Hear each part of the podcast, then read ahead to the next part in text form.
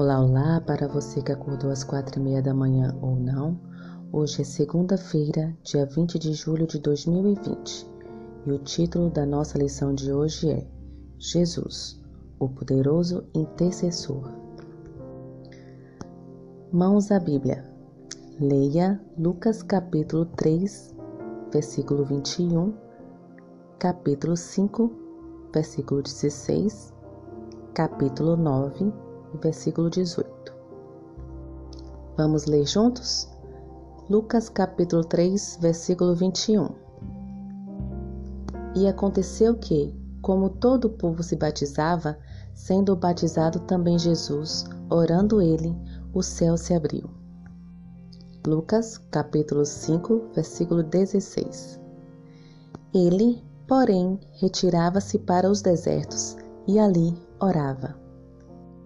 Lucas capítulo 9, versículo 18. E aconteceu que, estando ele só, orando, estavam com ele os discípulos, e perguntou-lhes, dizendo: Quem diz a multidão que eu sou?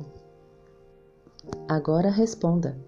O que esses textos revelam sobre a relação entre a vida de oração de Jesus e sua efetividade no ministério? A resposta é com você. A vida de Jesus foi de constante comunhão com seu Pai. No momento de seu batismo, quando teve início seu ministério messiânico, ele rogou pelo poder divino para cumprir o propósito do céu. O Espírito Santo lhe concedeu poder para fazer a vontade do Pai e realizar a tarefa que estava diante dele. Na multiplicação de alimento para os cinco mil, na cura do leproso, na libertação dos endemoniados e em qualquer outra situação, Jesus reconhecia que, na batalha entre o bem e o mal, a oração é uma poderosa arma para derrotar as forças do inferno. A oração é um meio determinado pelo céu para reunir nossas incapacidades e fraquezas com o poder onipotente de Deus é um meio de nos elevarmos em direção ao Senhor, que pode tocar o coração daqueles por quem oramos. Pegue sua Bíblia novamente e vamos ler Lucas, capítulo 22, versículo 31 a 34 e Hebreus, capítulo 7, versículo 25. Lucas, capítulo 22, versículo 31 a 34. Vamos ler. Disse também o Senhor: Simão, Simão, eis que Satanás vos pediu para vos cirandar como trigo.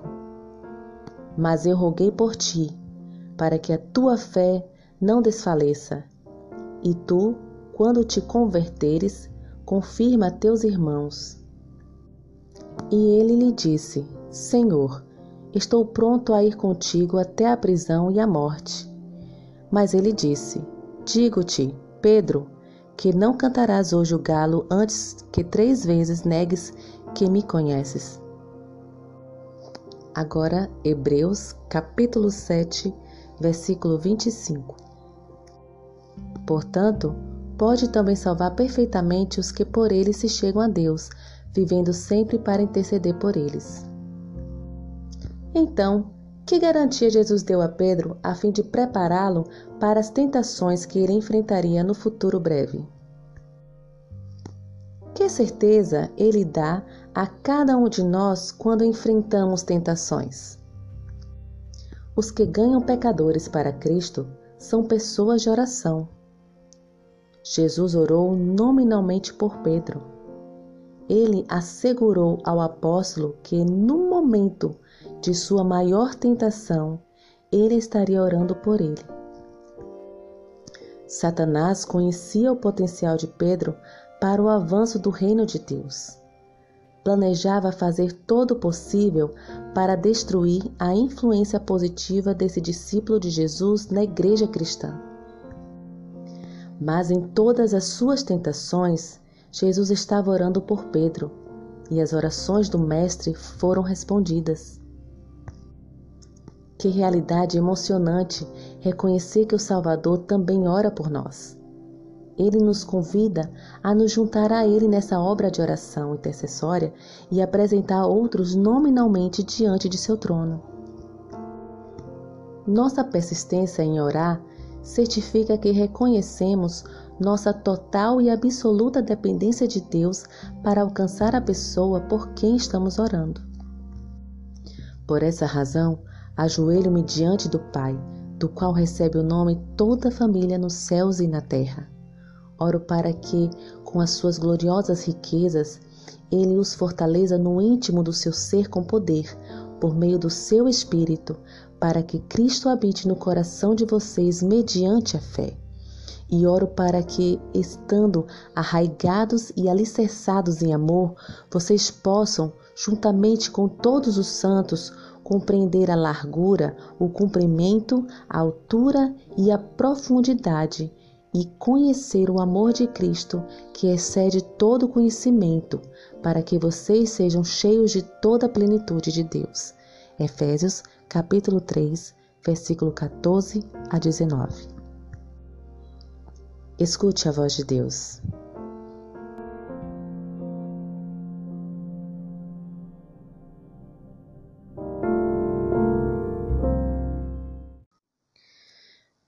Bem de manhã, sereno sujo dia, já aves mil entoam seu louvor. Luz vem encher o mundo de alegria. Bem de manhã, Contigo estou, Senhor. Bem de manhã, alegre a natureza, dá seu louvor ao Deus da criação. Só com fervor eu busco mais pureza.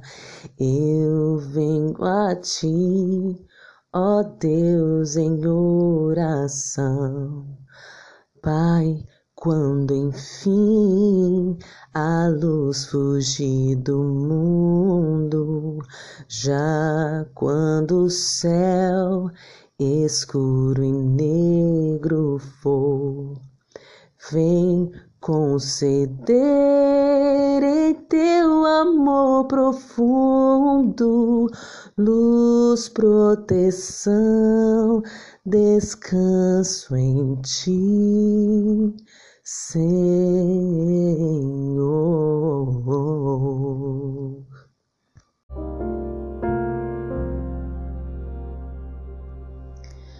Que o Senhor te abençoe. Tenha um bom dia.